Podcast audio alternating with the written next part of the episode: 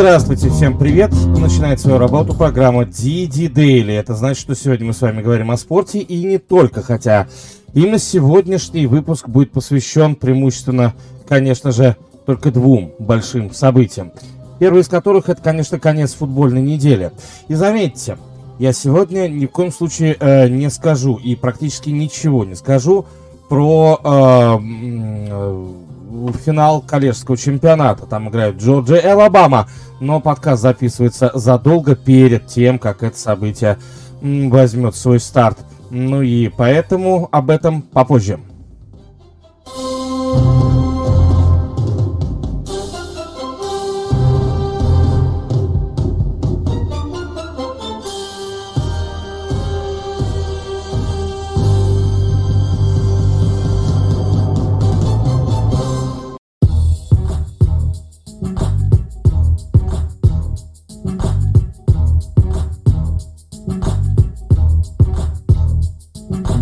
Итак, закончилась футбольная неделя, а точнее закончился футбольный регулярный чемпионат. И возможно, что это можно считать именно главным событием, которое случилось в, э, в спорте вообще.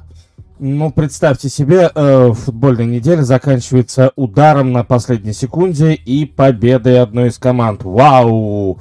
И вообще считается, что э, вот эта неделя за многие последние годы это лучшая футбольная неделя, точнее лучший, э, лучшая концовка регулярного чемпионата за, ну, действительно большое количество времени. Э, вспомним, что э, в частности э, последний удар был нанесен футболистами Окленд Райдерс в овертайме, в конце овертайма, на последней секунде овертайма, на последних секундах овертайма. Ну и, соответственно, в результате гол с игры, который и принес победу Окленду. Окленд выходит в плей-офф. Но, однако, сегодня мы с вами, наверное, не будем говорить именно о плей-офф. Зачем? Есть суббота, и суббота будет посвящена именно плей-офф, именно раскладам, именно парам и всему, чему только можно. Но э, сейчас те истории, которые случились в конце этого чемпионата, и э, знаете, о чем я бы хотел поговорить в перво-наперво? Как это ни странно, но о проклятиях. Я не понимаю, как это работает, честное слово я абсолютно не э, вижу, как это работает. Может быть, э, ну, собственно, ко, там, ко мне какие-то вопросы, потому что, э, потому что я действительно не могу въехать, как может быть такое, что вот уже несколько лет подряд э, одна команда обязательно ломает свое копье, а другую команду. Э, причем, э, вы знаете, вот есть такой э, достаточно странный момент. Меняются составы, меняются задачи на сезон, меняются тренеры даже, да, то есть, соответственно, меняются тренеры, это значит, что меняется игровая философия. Но все равно э, мы с вами можем наблюдать, что какие-то проклятия просто работают. Нет, может быть, они э, перестанут работать, но обычно они перестают работать, если говорить именно относительно э, американского футбола, в какие-то... Э, в какие-то э, все-таки обычные, в каких-то обычных, невзрачных, э, просто обычных регулярных матчах. Вот так эти проклятия перестают работать. А если брать какие-то матчи важные, какие-то матчи решающие, какие-то матчи, э, которые э, вершат судьбу, так сказать, вот тогда все эти проклятия прекрасно работают.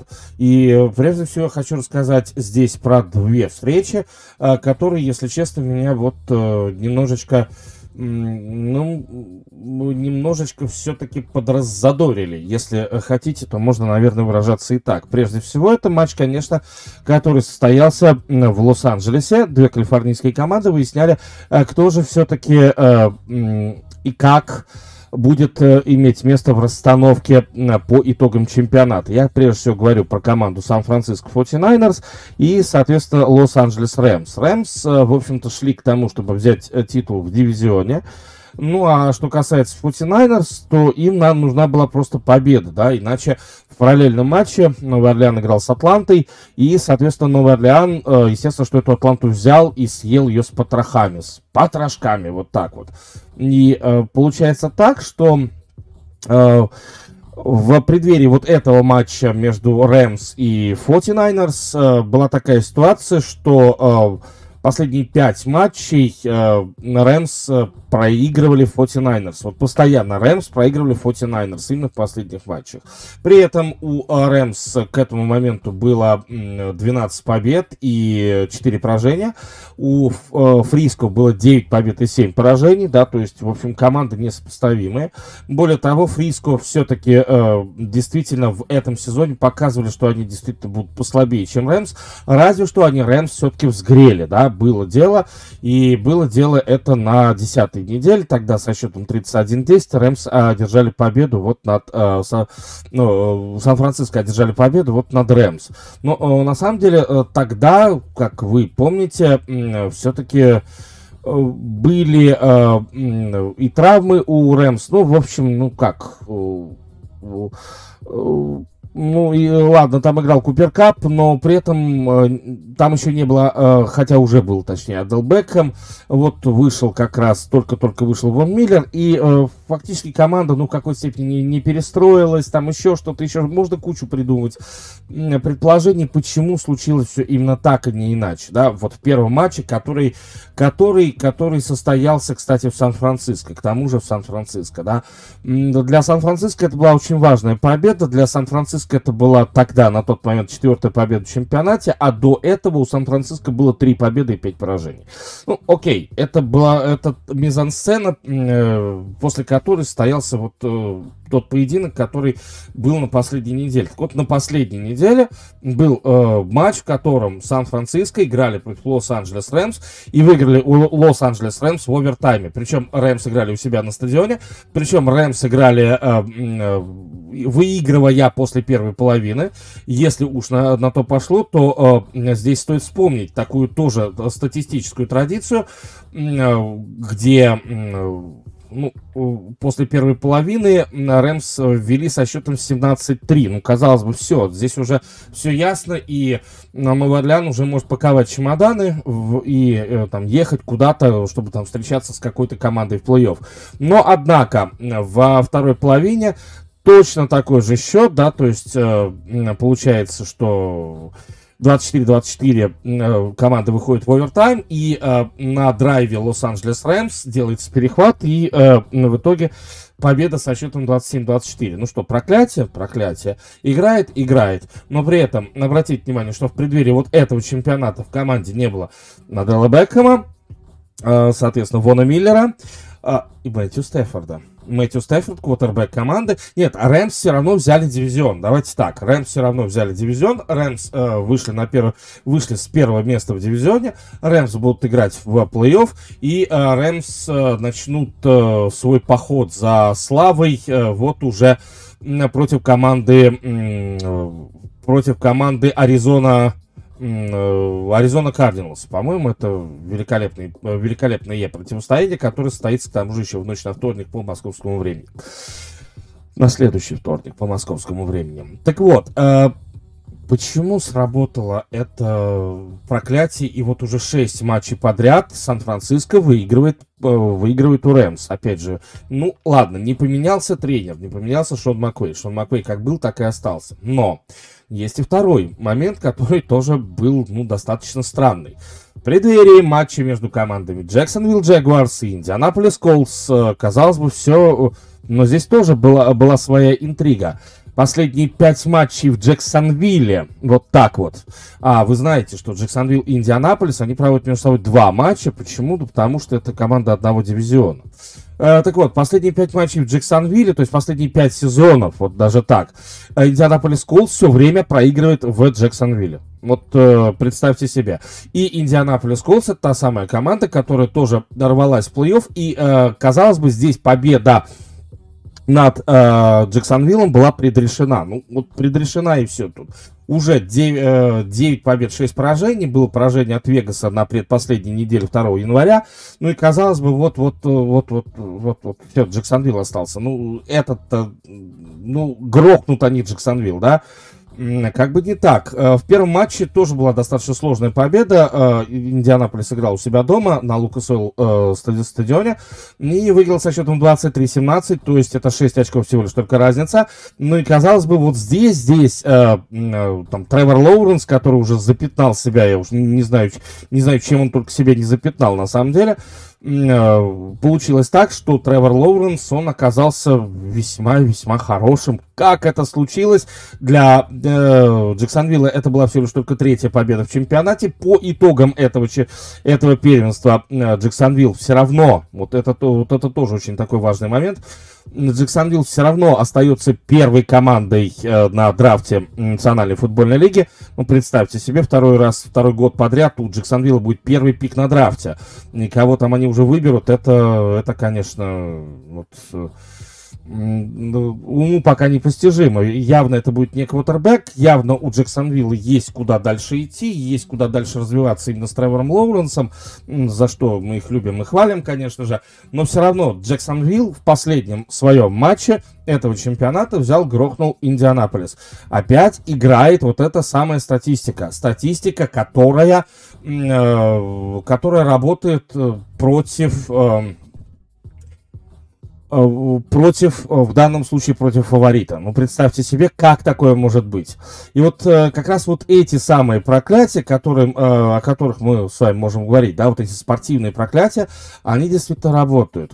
Да, мы можем то есть теперь вот после вот этого всего, конечно, и безусловно, надо будет говорить уже, что да, действительно, вот вошли что называется, спортивные проклятия вновь вошли в обиход. Помните, да, что было и проклятие Бомбина, помните, э, что э, были еще какие-то э, какие интересные спортивные истории, которые связаны были с проклятиями, Э, собственно, в разных видах спорта. Это был и футбол, это был и бейсбол, особенно бейсбол.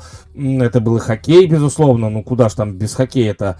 Э, но факт остается фактом, что э, во футболе вот это все сработало. Сработало именно на последней неделе. И, казалось бы, ну, все было в общем и целом ясно. Правда же? Все было в общем и целом ясно. Что, что, что уж тут говорить. Но Ясно, да не очень. Ясно, да не очень.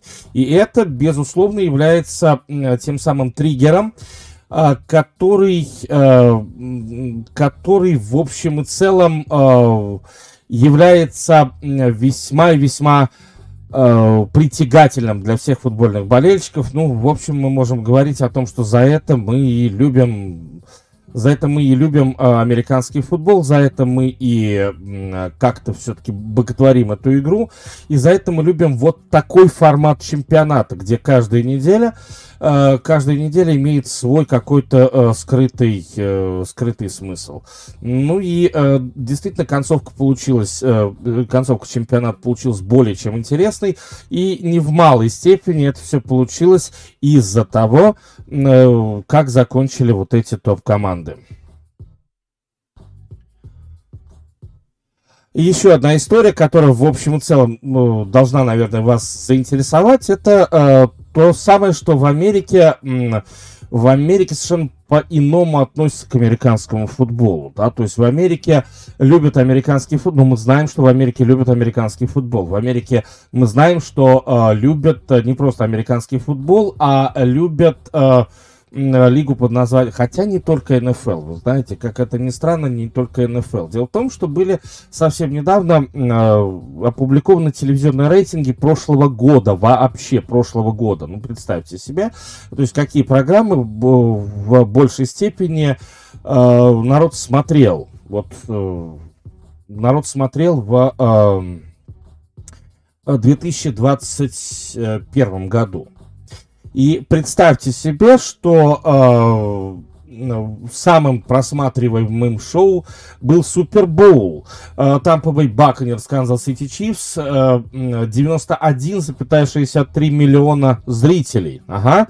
И э, получается так, что э, в первой десятке, первой десятке 9 э, матчей американского футбола, 9 матчей чемпионата НФЛ. Это э, топовые события за прошлый год, да, вот топовые события за прошлый... Понятно, что в основном там были матчи плей-офф, конечно же, но э, как бы то ни было, э, ну, то есть если смотреть э, дальше, то есть Супербол 91 миллион э, зрителей, дальше э, чемпионская игра NFC 44,77 миллиона зрителей, Э, чемпионская игра AFC 41-85. Лас-Вегас против Далласа на День Благодарения 37-84. Э, и, соответственно, Баконерс Новый Орлеан. Это, э, опять же, прошлый январь. И это дивизионный раунд. Так вот, Баконерс Новый Орлеан на 35-46. Это все миллионы зрителей. Представьте себе, это первая пятерка, первая пятерка событий. То есть ни один сериал, ни э, одна новостная программа, как это у нас, допустим, любят, да, то есть у нас, э, допустим, в России новости идут на первом месте по рейтингу, но ни одна вот, э, ни одна новостная программа, ни один сериал, он не переплюнул американский футбол. Вот как это ни странно. Это еще, э, и это еще не все, представьте себе. Э, дело в том, что у нас производится сколько продуктов в Национальной футбольной лиге, если брать на телевизоре. Значит, есть матчи, которые показывают по четвергам. И по четвергам это все дело называется Thursday Night Football. Окей, okay. Thursday Night Football. Есть матчи, которые играются по э, воскресеньям, э, вы, э, вынесенные матчи. Называются они Sunday Night Football. На вынесенные, то есть вот э, от основной массы так вот они немножечко оторваны. Окей? Okay? Ну и, наконец, есть еще э, матчи, которые называются Monday Night Football. А Monday Night Football это матч, который вынесенный, опять же, матч, э, который играется в ночь на вторник по э, московскому времени. Соответственно, для американцев это понедельник вечер. Ну, вот так вот. А, кроме того, плей-офф. Плей-офф каждый матч уже просто вот, он один в один. И а, не стоит забывать, что в регулярном чемпионате есть а, матчи, которые играют с копом, что называется. А, дневная сессия, вечерняя сессия. Дневная сессия начинается в воскресенье в 9 вечера. Вечерняя сессия начинается в... А, 0.25 или в 0.5 э, уже ночи, ну, это если американцы время перевели, до Дня Благодарения все идет вообще еще круче, там в 8 часов начинается, ну, а в 11 часов или в 11.25 начинается, соответственно, вторая сессия. Ну, опять же, здесь зависит уже от нашего времени, нашего российского времени, когда мы его, э, мы, мы его не переводим, американцы его переводят, и поэтому э, потом идет провал именно по времени. Вот, и на самом деле вещание вот этих матчей, которые, которые с скопом. А, это вещание осуществляет телеканал Fox. Ну и э, что касается телеканала Fox, то у них есть тоже там э, свои какие-то слоты, да, особенно в вечерней сессии. Это называется там э, Game of the Week или что-то в этом роде, да. И вот это все дело американцы смотрят. И сейчас я скажу еще кое-что, что весьма-весьма интересно. Значит, если смотреть э, ну, топ-10 событий мы рассмотрели, если еще смотреть топ-100 событий, э, то давайте э, говорить о том, что значит, 11 событий было с Олимпиады в Токио, да, э, Олимпиада в Токио была летом, а, соответственно, 7 э, игр э, чемпионата колледжей, 7, а, два матча мартовского безумия, вау, ну и представьте себе, единственное телевизионное шоу, которое попало в топ-100 событий, телевизионных событий, ну, шоу имеется в виду, это, это типа нашего поле чудес, студийное шоу, сценарное шоу, да, называется это все дело эквалайзер, который выходил на э, телеканале CBS. Представьте себе. И вот здесь вот, конечно, э, здесь, конечно, есть э, такой один очень важный, ну, на мой взгляд, очень важный момент. Тут что не говорим, что не говорим. Но э, Америка... у американцев, конечно, вот в этом чемпионате, ну, то есть вот этот чемпионат, чемпионат э, 20-21 и, соответственно, 21-22, э, тоже оттуда тоже некоторые матчи все-таки вошли э, в, в это во все, да, э, значит, э, здесь мы можем говорить вот какие, вот какие вещи. Ребята, э, все-таки для американцев футбол это не просто... Э, там религия, ну, то есть как мы обычно любим журналисты э, языком штампов э, выводить вот такие форматы, вот такие правила. Э, так вот, для американцев футбол все-таки не просто религия. Я бы, я сказал бы, что это гораздо больше, чем какая-то там религия, да. Я бы сказал бы, что для американцев футбол это что-то сродни э, сродни э, вот таким э, процессам, которые с которыми они живут. И сейчас снова скажу штамп, э, которые американцы впитывают, что называется, с молоком матери. То есть они впитывают не какие-то там сериалы, да, то есть, допустим, бумеры и зумеры смотрят разные сериалы, и по-разному им эти сериалы нравятся, скажем так. Ну, давайте, давайте по-честному. А вот, а вот что касается, э, что касается как раз, э, что касается футбола, то футбол смотрят все от мала до велика. И э, именно с американским футболом вот это очень важный момент.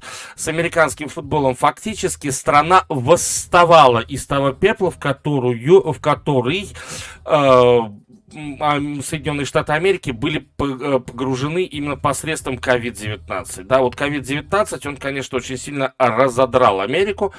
Э, вот, и э, футбол стал, судя по всему, тем средством, тем, той самой игрой мужиков, да, которая, э, которая Америку чуть не порвала, когда, помните, они вставали, там, футболисты вставали на колено, там еще что-то, еще что-то, помните, да? Ведь тогда это было, э, я бы сказал, тоже очень серьезный такой скандал-то с этим Колином Каперником и так далее.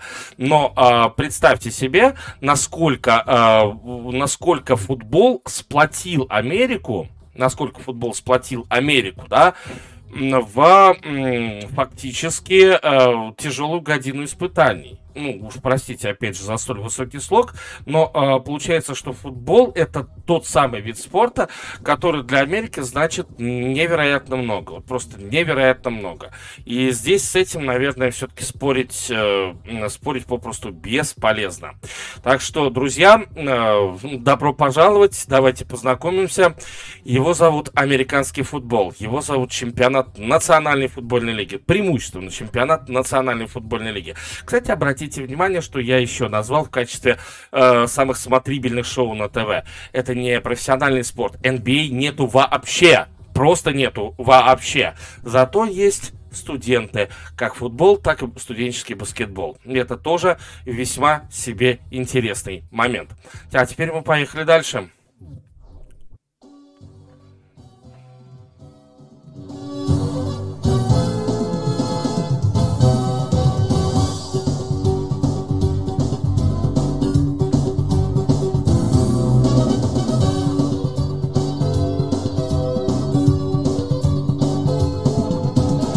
А мы продолжаем, и э, вот наш, э, наш ответ Чемберлену, я хотел сказать. Ну, э, давайте здесь мы просто будем говорить о новостях, тем более, что э, новости это такая штука, которая Э, которые, безусловно, э, заслуживают внимания. И, разумеется, что раз уж мы сегодня так это захватились за э, футбол, ну, просто как-никак закончится регулярный чемпионат, то, естественно, что какие-то новости связаны с концовкой регулярного чемпионата. И первый из них это то, что в Майами уволили своего наставника, которого зовут Брайан Флорес. Майами Долфинс, естественно, команда называется Майами Долфинс, она уволила, кома... уволила наставника, который, которого зовут вот Брайан Флорес. Э, Теплое достаточно объявление, ну не объявление, а как-то текст, пресс-релиз разместили э, в этой команде, э, мол, хороший парень, хороший мужик, действительно классный тренер, вот, но он найдет себе новую работу. Вы знаете, Брайан Флорес уже вроде как начал искать, то есть уже есть так, такая информация, что не просто он начал искать именно работу, а работа вроде как его должна будет сама найти, в том плане, что действительно он тренер хороший. Обратите внимание, что редко когда игроки вслед тренеру посылают лучи поддержки, тепла, любви и всего такого. А вот в данном случае действительно были посланы эти самые лучи поддержки, тепла, любви и э, всего такого.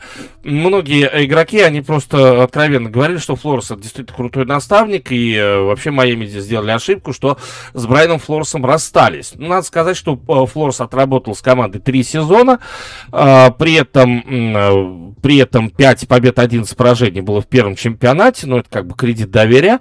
А, соответственно, дальше это было уже 10 побед и 6 поражений, и при этом 10-6 э, это, в общем, не самый плохой сезон, казалось бы, но в э, плей-офф Брайан Флорес свою команду так и не вывел. Плохо, да, безусловно, это не, э, не самый высший свет, что называется. Ну и, соответственно, вот в этом чемпионате моим проиграли, э, проиграли в последних матчах. То есть они проиграли даже так, Теннесси Тайтанс они проиграли. Если бы они выиграли у Теннесси Тайтанс, было бы 9-7, и там э, была бы действительно заруба. То есть э, еще один кандидат в плей-офф бы нарисовался вот перед последней неделей. Однако э, чемпионат моим проиграл э, ровно перед последней неделей, так что... Э, так что вот э, такая штука, э, такая штука произошла. Но э, видите, как уже пошла информация о том, что, мол, Брайан Флорес это весьма востребованный наставник, и Брайан Флорес, безусловно, будет востребован и в этой самой тренерской карусели, которая будет происходить вот совсем-совсем скоро. В нескольких командах, в общем-то, выразили, по крайней мере, заинтересованность в том, чтобы пригласить Брайана Флореса на интервью. Так что Брайан Флорес это действительно очень э, такой хороший пример того, как э, надо тренировать команды. Единственное, что, единственный вопрос, почему в Майами-то не остался? Да? Почему вы э, Брайана Флореса не оставили в Майами? Вроде как там все шло на мази, вроде как два последних чемпионата у э, Брайана Флореса это, в общем, чемпионаты, которые он провел э, и закончил с положительным соотношением побед-поражений. Это важно, да, с положительным соотношением побед-поражений. Но э, вот не получилось. Вот не получилось, а почему? Ну, это уже, что называется, э, это уже, что называется, другое. Вот так вот. Ну, а э, Флоресу, естественно, только лучи поддержки добра, и чтобы он где-нибудь еще закрепился. Есть еще один э, момент, который, безусловно, э, интересен, и зовут этот момент Дэйв Джентльмен, э, не джентльмен, но джентльмен. Э, так вот, что касается Дэйва Джентльмена, то э, здесь э, ну, у нас есть э, информация о том, что Дэйв Джентльмен э, решил э, уволиться, stepping down, как говорят американцы. Э, значит... Э, получается, а, получается, что э, Джентльмен сам вроде как сложил с себя полномочия ген-менеджера команды Нью-Йорк Giants. Но на самом деле, вот что касается Дэвида Джентльмана и что касается его работы на посту ген-менеджера, то я бы сказал так. Человек просто взял и команду грохнул, команду развалил, команду... Ну, я уж не знаю, что он с ней сделал-то вот, э, ну, не знаю, как вам, но мне работа Дэвида Джетлмана на посту менеджера Giants, она не просто не понравилась. Я считаю, что это вообще анти... анти э, антифутбольный ген-менеджер Дэйв Джетлман. Вот просто антифутбольный. Так нельзя. Ну, реально, так нельзя, просто так нельзя. А, в Giants, а, обратите внимание, что в Giants Дэйв Джетлман 4 сезона, 4 сезона, 4 долбанных сезона. И в итоге, если с Каролиной в 17 году Дэйв Джетлман завершает на высокой ноте, да, то есть его команда 11 побед одерживает и проигрывает wildcard, да, то есть она выходит в плей-офф и проигрывает wildcard, э, то за 4 года в Giants не удалось построить вообще никакой команды, да, то есть вот обратите внимание, что Джетлмен, вот он как выбрал этого самого своего Даниэля, ну, при нем, что при нем случилось, начнем. А при нем случилась ссора, ссора, такая серьезная ссора между там Элаем Мэннингом и Аделом Бекхэмом. А, при нем случились вот эти все всякие разные вот эти аделовские кон конфликты. При нем позицию стартового квотербека занял совершенно никакущий, просто никакущий Дани э, Даниэль Джонс из Дюка. Почему Даниэль Джонс был э, стартовым квотербеком этой команды? Я очень надеюсь, что уйдет Джетлман и уйдет Даниэль Джонс с позиции стартового квотербека. Я очень надеюсь, что Giants будут брать себе, э, кого-то, в общем-то, именно на позицию квотербека, а не куда-нибудь еще. Даниэль Джонс в итоге а, ну, на мой взгляд, он вообще ничего не показал, да, то есть за те три сезона, три полных сезона, что он работал стартовым квотербеком, да, и в этом чемпионате он провел 11 матчей, 64% на пасе, 10 тачдаунов и 7 перехватов. Да, процент на пасе он совершенствовал, но что касается э, всего остального, ну, извините, ну, просто извините. Рейтинг плохой, QBR плохой, в общем, э, все, э, все так себе, ну, правда же. Вот все просто-то так себе. Остальное. Ну, естественно, что команда. А команда, она, в общем-то, ни в коем случае не, не в плей-офф, она, в общем-то, просто никакая, вот как хотите ее можете квалифицировать, называть, э, но действительно команда абсолютно никакая. Ну и Джетлман, то, что Джетлман ушел, для Giants это невероятно просто хорошо. Ну, а как еще? Ну, а что касается нового ген-менеджера, ну, слушайте, давайте пусть его наймут сначала, и мы посмотрим, как он будет комплектовать команду. А, первый шаг, я считаю, что надо избавляться от Даниэля Джонса. Вообще, кто это такой? Я, если честно, даже не представляю вообще, кто это может быть, э, кто это может быть такой за квотербек ну, Нью-Йорк Giants. Но у Нью-Йорк Giants этот квотербек все-таки должен быть серьезно надолго, да. Даниэль Джонс, вот я думаю, что все, он сыграл тоже свою последнюю игру, но в качестве стартового квотербека. Посмотрим, как, как оно будет дальше. А сразу несколько команд решили освободиться от э, своих тренерских штабов. Ну, давайте просто самый такой яркий пример. Это, конечно, Чикаго Бьерс. Ну, наконец-то. А, Чикаго Бьерс наконец-то освободились от э, товарища, которого зовут... Э, которого зовут... которого зовут который зовут Мэтт Неги.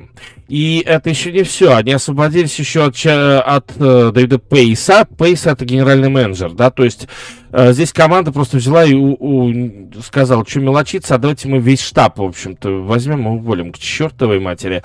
Ну, сказано, сделано. Э, они взяли, уволили весь тренерский штаб, и, в общем, как лично мне кажется, это это как раз очень даже хорошая идея, уволить весь тренерский штаб, а зачем он, э, ой, тренерский штаб, э, уволить еще и менеджеров, а зачем они, собственно, такие вот Зачем они такие нужны, раз они не умеют выигрывать? Ну и э, опять же, что касается Чикаго, то, безусловно, здесь надо искать каких-то новых людей на позицию. На позицию сначала тренера, точнее, сначала ген-менеджера, а потом и на позицию тренера, безусловно. Тут по-другому, в общем-то, никак и не скажешь.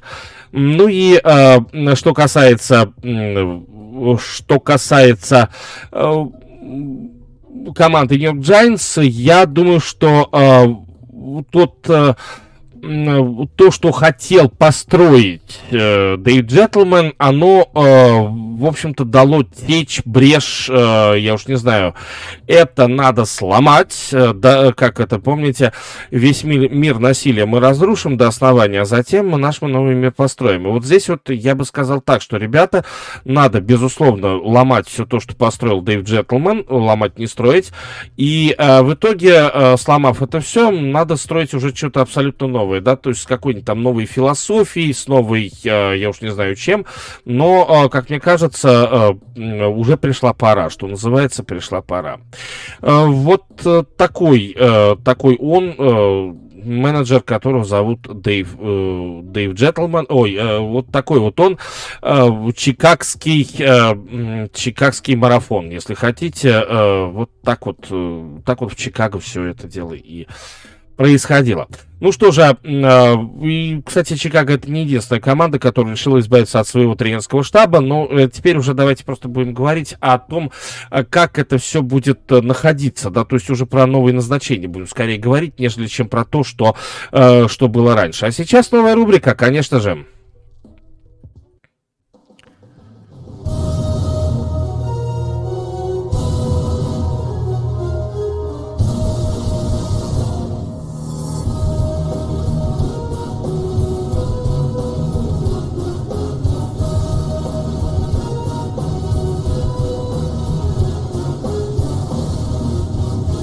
Я сказал новая рубрика, но на самом деле э, я вот решил снова выйти в эфир. И э, в общем и целом э, Дело в том, что, э, как всегда, я э, где-то в середине эфира, как всегда, схожу с протянутой рукой и просто начинаю просить, а прошу я, как, как всегда, только одно, да.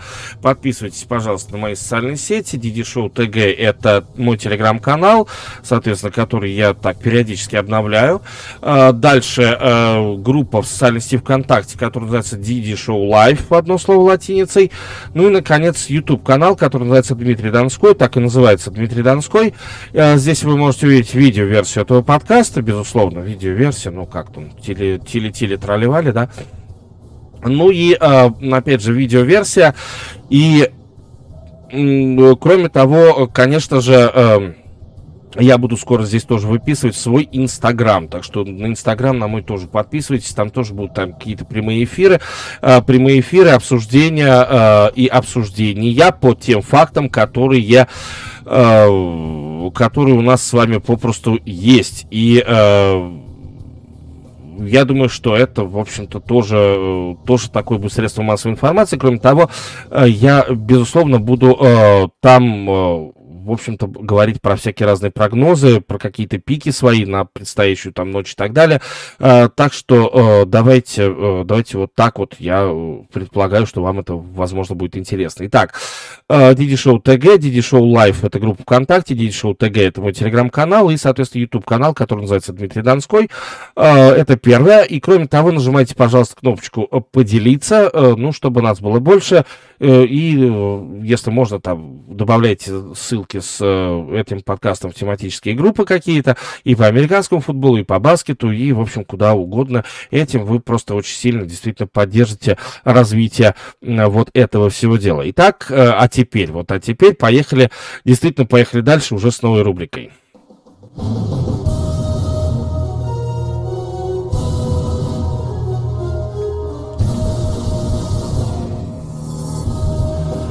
Конечно, истории последней недели, ну а как, куда же без них? Истории последней недели регулярного первенства.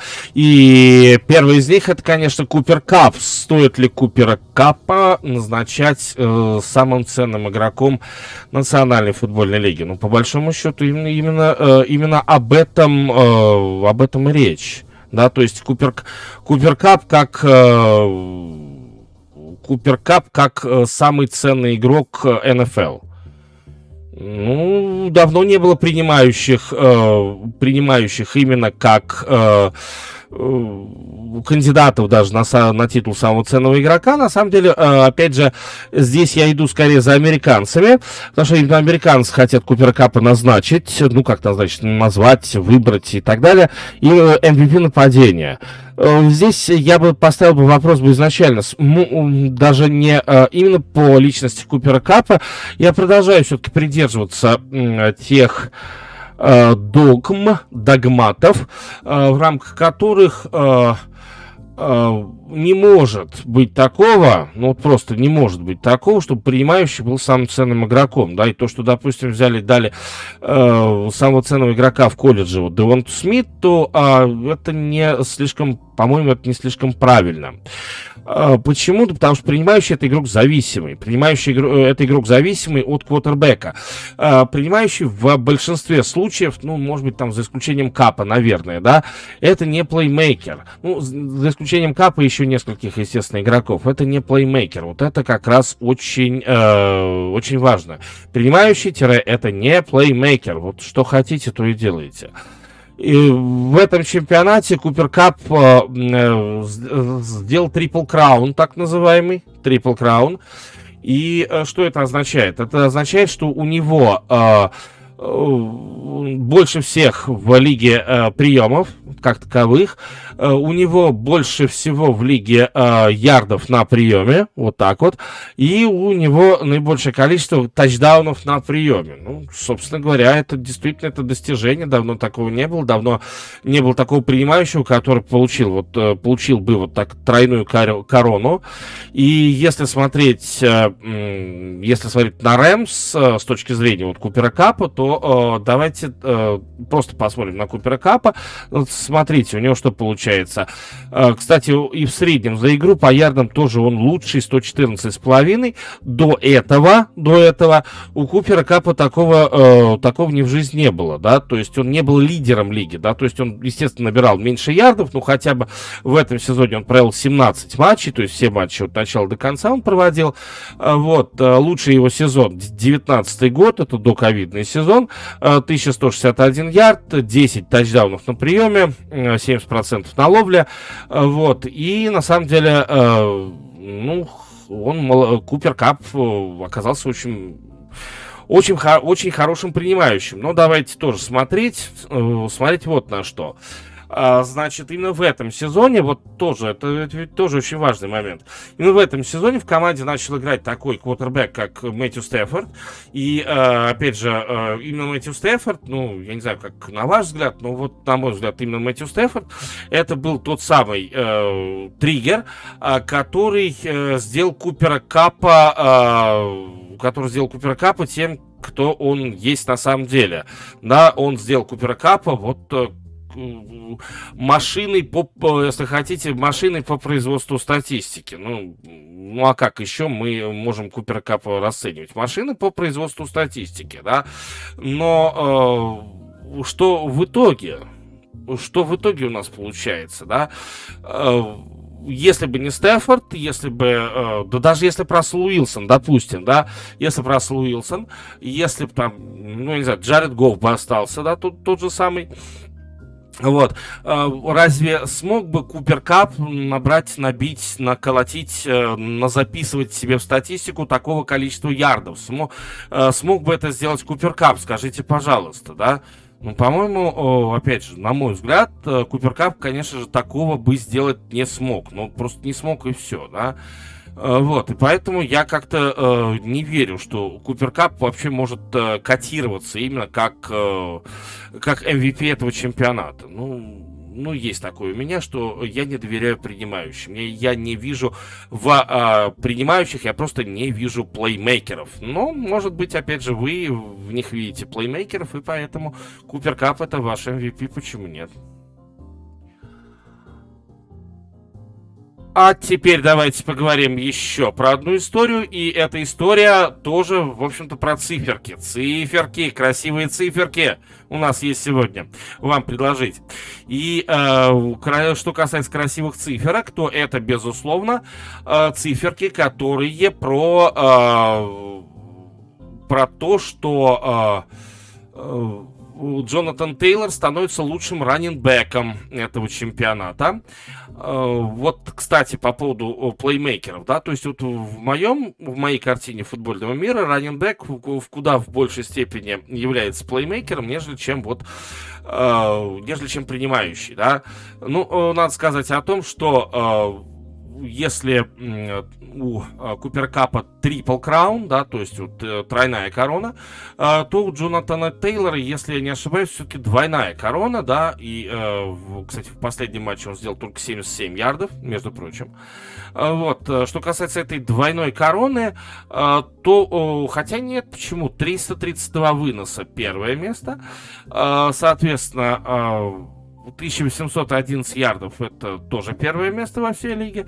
И 18 тачдаунов на выносе это, э, соответственно, э, Джонатан Тейлор еще к тому же является э, по итогам этого чемпионата лидерам по ярдам, которые были сделаны от линии скриммаджа, да, и кроме того у него 20 тачдаунов в принципе, это лучший показатель вообще, то есть он еще и на пасе 2 тачдауна, 18 выносных тачдаунов и 20 пасовых тачдаунов есть у э, Джонатана Тейлора.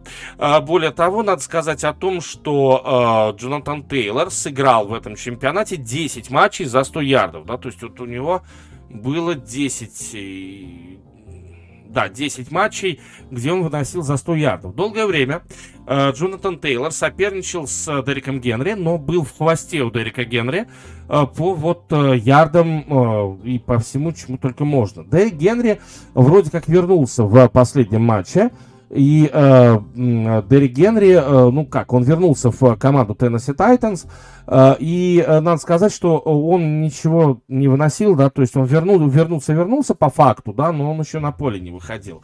И вроде как в плей-офф э, Теннесси пропускает первую неделю, у Дерека Генри еще есть две недели на то, чтобы потренироваться и на то, чтобы было, было всем хорошо, и Дерек Генри, судя по всему, э, будет э, главным выносящим игроком у Теннесси Тайтанс. Но э, Дерек Генри, опять же, потерял, безусловно, потерял свой титул.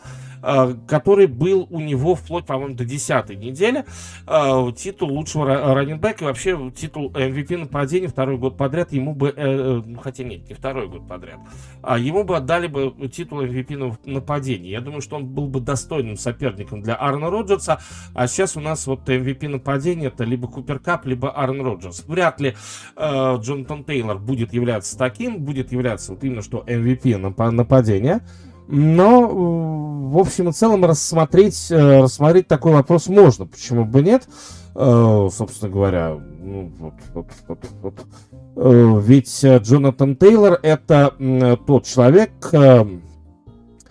тот человек, который, безусловно, является двигателем своей команды. Единственное, что, и это, безусловно, плохо, это невероятно плохо, это вот, хуже просто не придумаешь, это то, что э, все-таки э, Тейлор не вывел свою команду в плей-офф, да, и то, что Тейлор, э, Тейлора будут помнить скорее не по количеству каких-то ярдов вынесенных там или еще чему-то, да, э, Тейлора будут скорее помнить по... Э, Тейлора будут помнить скорее по тому, что э, Тейлор не сделал, да, он не вывел свою команду в плей-офф. Вот это действительно память, и эта память на самом деле не самая хорошая, ну правда же, ну не самая хорошая, ведь он не вывел команду в плей-офф. Ну здесь, здесь уже, что называется, давайте без, без обиняков, без обиняков говорить о том, что э, в этом отношении. Я считаю, что немаловажно это отношение, потому что весь сезон футбольный, он просто на, ладони, да, Э,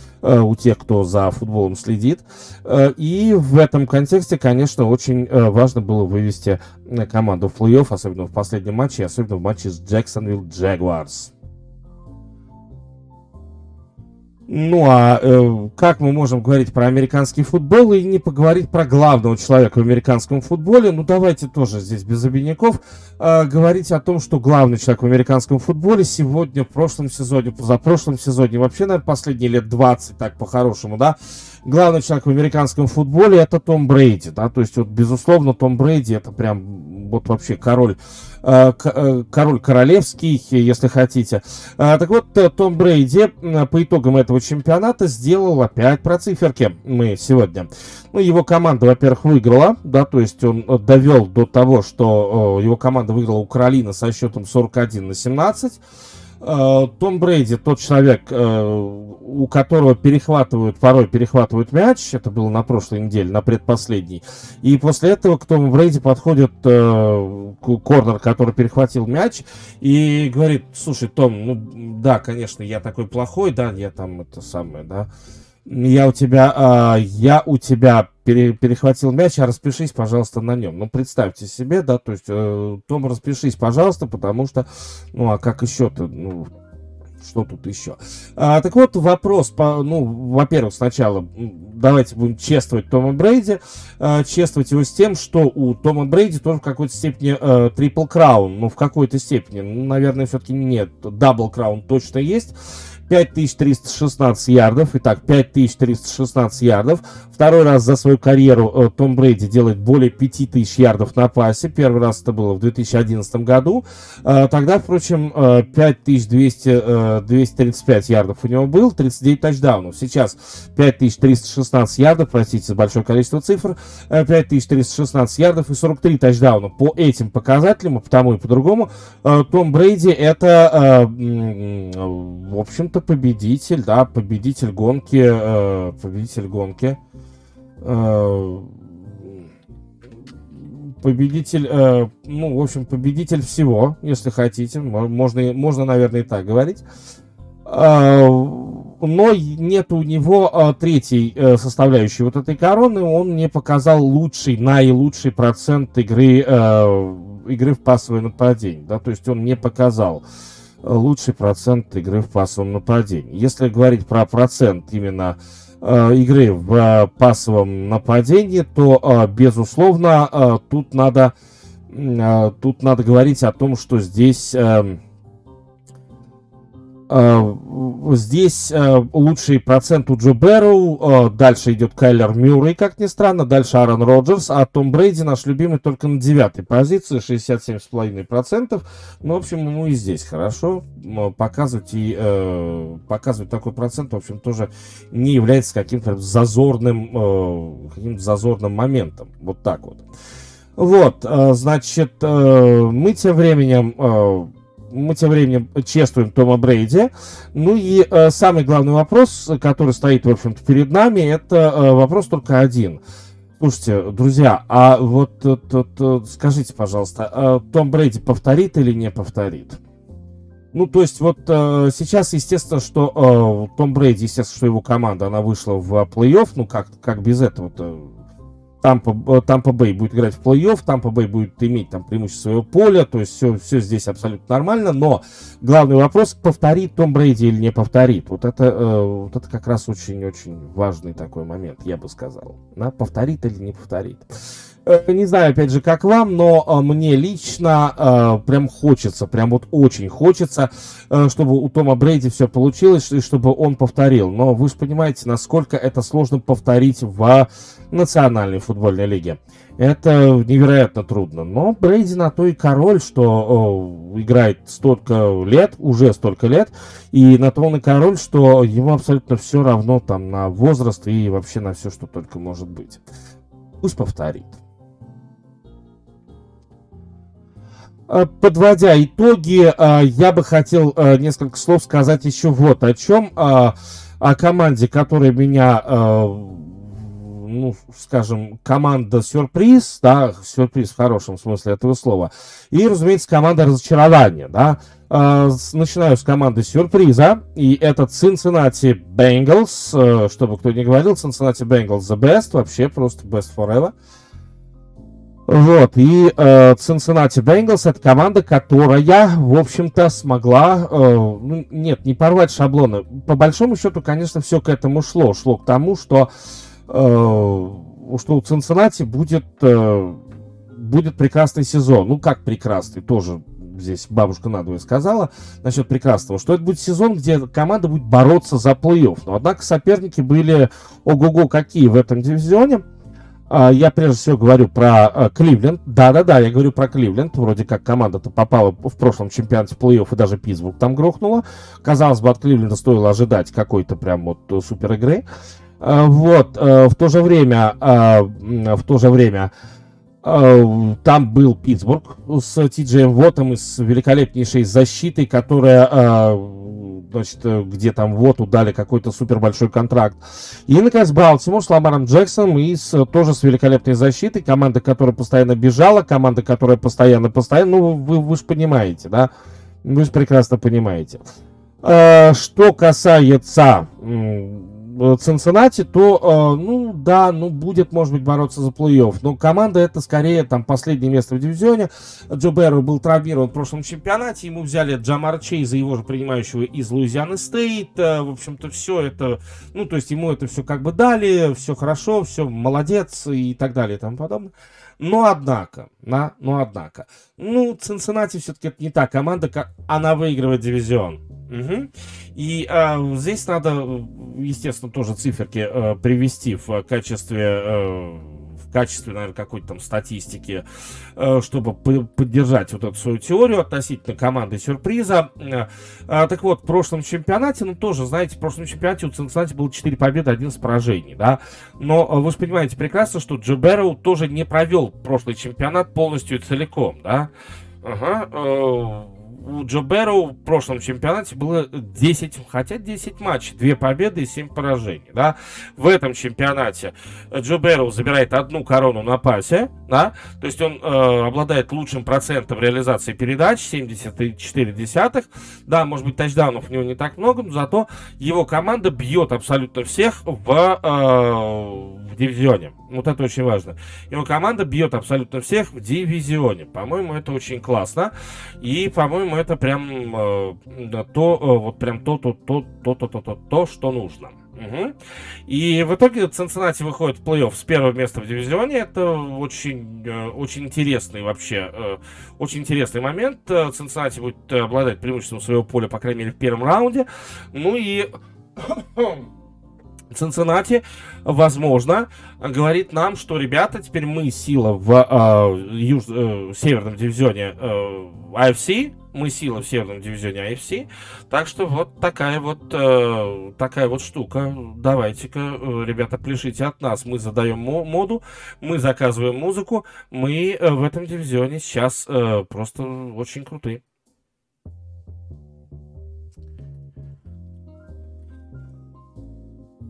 Разочаровала больше всего меня команда Seattle Seahawks. Как это не грустно, но вот э, Сиэтл для меня стал таким прям разочарованием, разочарованием. Причем э, с такой большой буквы Р разочарованием. Э, в чем тут, э, в чем тут э, штука? Да, в чем тут штука?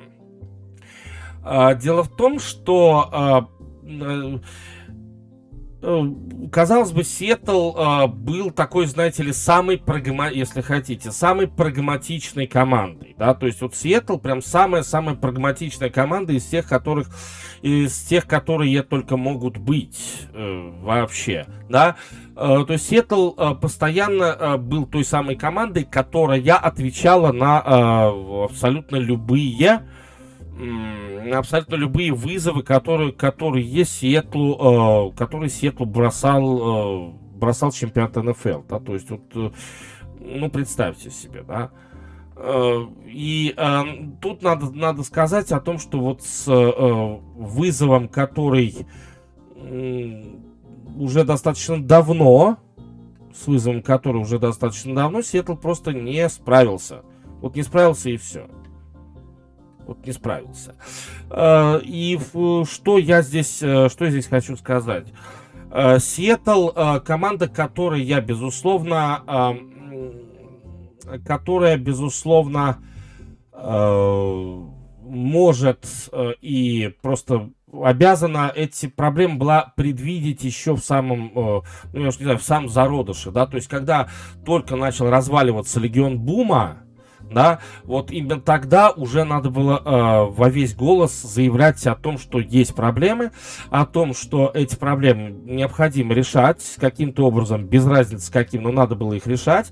Э, Сиэтл решил э, положиться на Рассела Уилсона и э, двигаться дальше, да, то есть поменяли как-то вот этих самых легионеров Бума, да, но, э, э, э, но э, все-таки, все-таки, э, поменяв легионеров Бума, э, что там, что там получается? Там получается, что э, сначала легионеры Бума развалились, а потом начали, начала разваливаться, там, подразваливаться вообще вся команда. Да? То есть вот, вот что было, то было. И э, после того, как команда... Э, после того, как команда приказала, в общем-то, долго жить, у э, э, а, Рассел Уилсона, в общем-то, остались только Тайлер Локет, да, то есть вот с одной стороны это был Тайлер Локет, а с другой стороны это был, э, это был, а кто ж еще-то это был? Ну, так, если посмотреть, да, кто ж еще там был? Вы, вы помните, да? Э, Ди Кей Меткалф, все. Ага. Сиэтл пытался затыкать дыру в линии нападения. Сиэтл пытался э, брать блокировочных тайтендов. Но у Сиэтла не было никакого пути развития. Вот сейчас, э, особенно без Рассела Уилсона на позиции квотербека, оказалось, что у Сиэтла вообще в принципе ничего нету. Да? Ничего нету предложить. То, что э, Сиэтл постоянно предлагал, то, за счет чего Сиэтл был постоянно какой-то вот новой командой, э, командой, от которой ждали какой-то, э, значит, э, э какой-то вот... Э, какой-то новизны, чего-то такого интересного от нее ждали. Но э, по крайней мере, сейчас есть, э, есть такая штука, что э, ходят слухи о том, что будут обменивать вроде как э, будут обменивать вроде как Рассела Уилсона, это слухи, но Сиэтл уже опроверг, ну то есть вот буквально на следующий день после окончания чемпионата, Сиэтл уже опроверг все слухи относительно того, что вот он будет э, Сиэтл как-то э, в какой-то степени вообще менять, э, менять, э,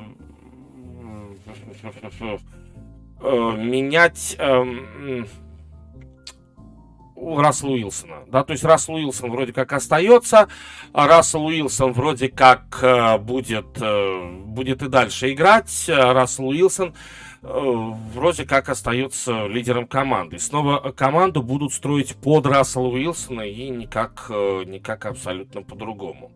Ну что, Сиэтл все-таки вот для, лично для меня стал командой разочарования. Причем, я бы сказал, разочарования очень большого. Команда закончила этот чемпионат без плей-офф. 7 а, побед и 10 поражений. Рассел Уилсон, ну, если, опять же, мы э, берем личностей, э, то Рассел Уилсон в этом чемпионате, он отыграл э, 14 матчей. Э, Джина Смит оказался плохой заменой. Ну, ладно, 14 матчей отыграл Рассел Уилсон. И, э, слушайте, чуть ли не впервые у Рассела Рассела Уилсона отрицательное соотношение побед и поражений в чемпионате. Если смотреть на Уилсона, да, действительно, впервые у него отрицательное соотношение побед э, и поражений в чемпионате. То есть э, даже и на солнце бывают пятна, и даже у Рассела Уилсона э, тоже бывают сезоны, которые состоят из поражений. Это, безусловно, плохо, но, естественно, что желаю э, я этой команде, желаю я этому самому Расселу Уилсону в следующем чемпионате все, все это взять и исправить. Уж, пожалуйста, Рассел Уилсон, исправьте нам все это дело. Ну что, а мы тем временем поехали дальше.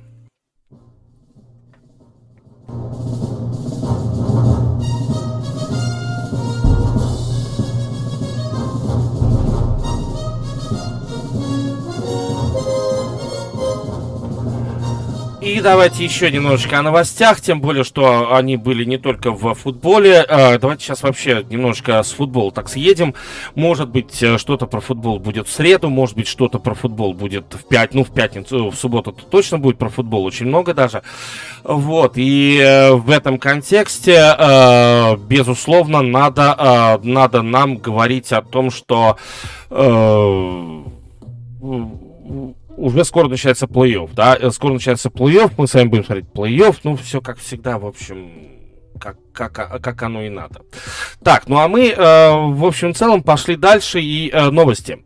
Э, первый, э, первый из которых это новая э, тренерша, если хотите, да, новый тренер. Ну, я уж не знаю, там, феминитивы. Я все-таки вот предпочитаю, э, если это мужская, ну, то есть мужской род профессии, я предпочитаю так и оставаться, да, то, то есть это мужской род профессии, и пусть он мужским родом-то и остается. Не потому, что я там как-то вот плохо отношусь к девушкам, нет, ни в коем случае, но девушка-тренер. Это, по-моему, очень даже хорошо звучит. Так вот, впервые в национальной футбол, э, главной бейсбольной лиге будет девушка-тренер, да, и э, впервые в главной бейсбольной лиге э, это будет тренер, как не тренер, менеджер, менеджер, менеджер фарм-клуба, именно под маркой MLB, вот так вот. Это интересно, и в этом деле проходцами выступает команда Нью-Йорк Янкис, да, и вот если уже у нас есть девушка-ген-менеджер, да, менеджерка, если хотите, а, то а, здесь у нас впервые девушка идет именно как менеджер, э, менеджер команды. То есть ген-менеджерка и вот теперь уже менеджерка. О, о как сказал. Зовут ее Рэйчел э, Балковек. И э, эта самая Рэйчел Балковик, она достаточно долго шла к этому, э, к этому событию, и вот, наконец, она докатилась до жизни такой. Э, и что касается этой самой жизни такой, то э, я буду, э, ну, вот во все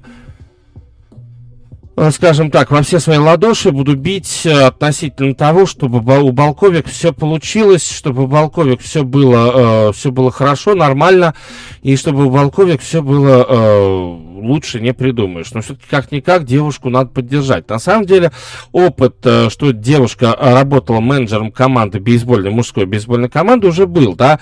Это, э, без, безусловно, Дженни Финч.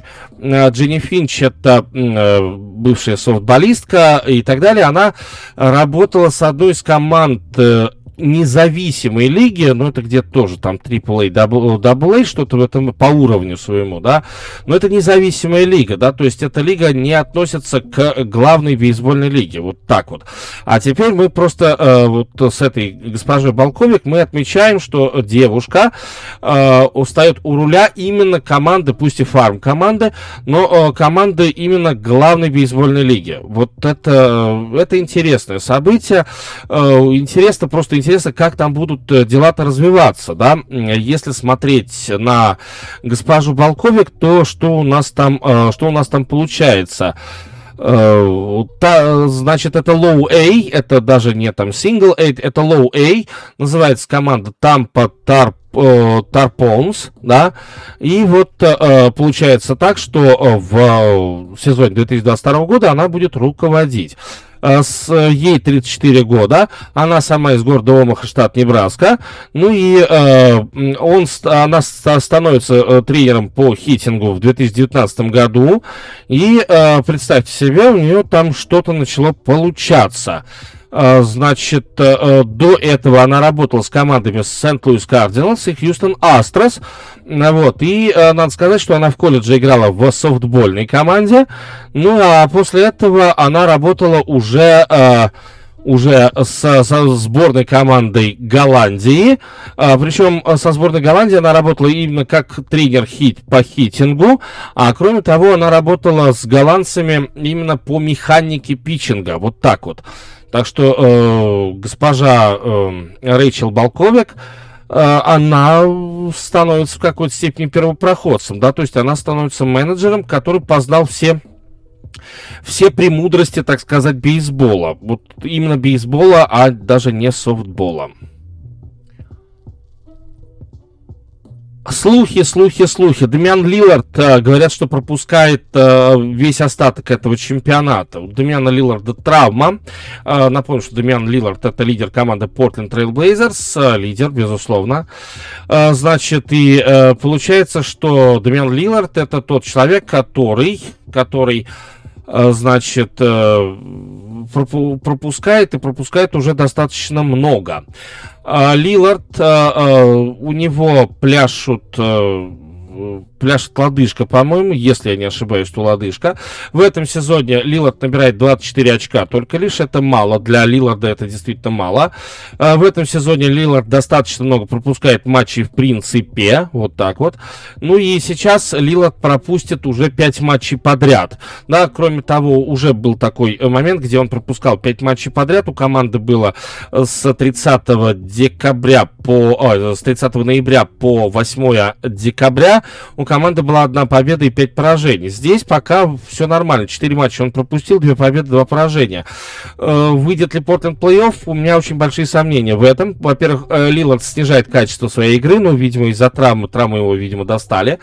Э, вот. И у Лиларда получается, и у его команды 15 побед, 24 поражения. Портленд находится на 11 позиции. 11 позиция, как вы понимаете, не дает права играть в плей-офф э, Национальной баскетбольной ассоциации. Ну а в общем и целом э, усиливаются, усиливаются слухи к этому, к тому же, что Лиларда вроде как будут либо менять, либо еще что-то, но э, Лилард уже больше не будет играть за Портленд Трейл Блейзерс. Но жаль, что Портленд потеряет такого хорошего классного специалиста.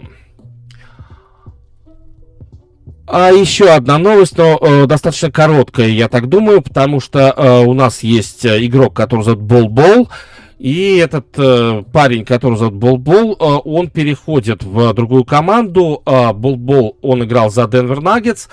И э, теперь Бол-Бол будет играть за Детройт э, Пистонс. Ну, что касается Бол-Бола, э, то э, э, этот... Э, центровой, выходец из э, страны под названием Судан, сын знаменитого э, знаменитого игрока э, Манута Бола, да, Судан Warrior, как его звали, суданский воин, играл за колледж Орегон, там впервые сломался, да, то есть он, э, когда играл за колледжскую команду, сколько он там, один сезон провел, 9 матчей на его счету было, но набирал он там по 21 очку, то есть он уже был лидером команды, и на самом деле с этой обязанностью он очень хорошо даже справлялся. Едем дальше. Он играет за Денвер Наггетс, э, и начинает он играть в сезоне 19-20, это первый ковидный сезон.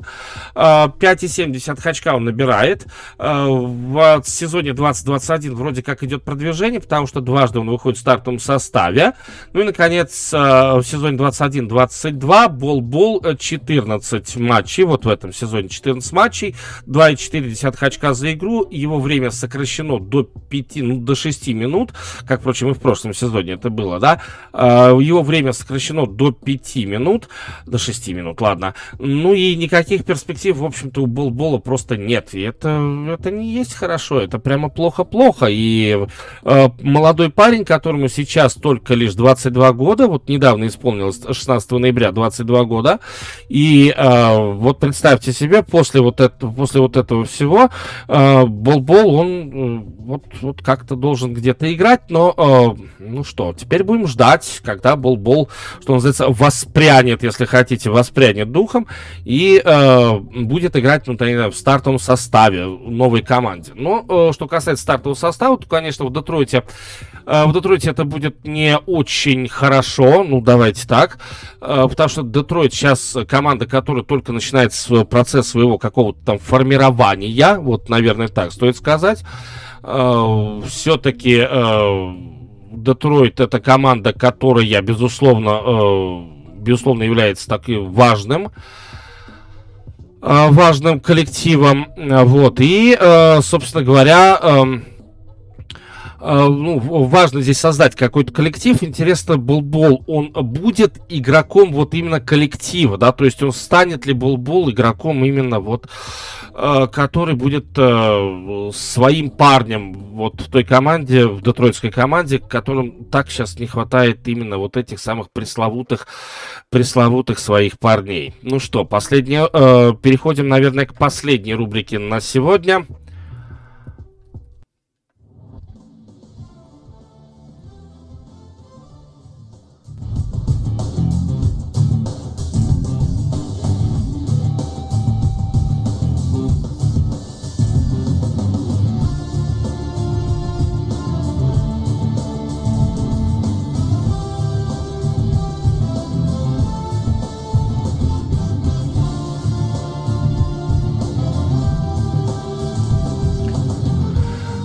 Ну, а у нас а, действительно последняя рубрика сегодня, и все-таки, несмотря на окончание великолепнейшей, ну, действительно классной футбольной недели,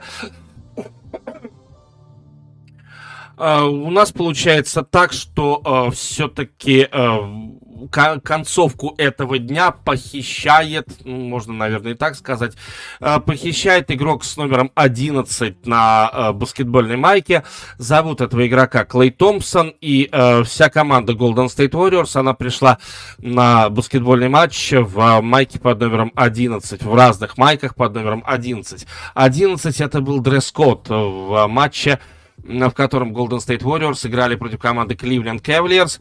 И, надо сказать, неплохо сыграли это раз, но разве нас с вами интересует результат этого матча? Вы, наверное, уже э, до начала этого подкаста уже посмотрели всевозможные результаты, где э, Клей Томпсон играл против команды Cleveland э, Cavaliers. И ведь сыграл-то нормально, да? Ведь сыграл-то очень хорошо э, Клей Томпсон, получается, да? Э, Golden State принимали Кливленд у себя дома, получается так.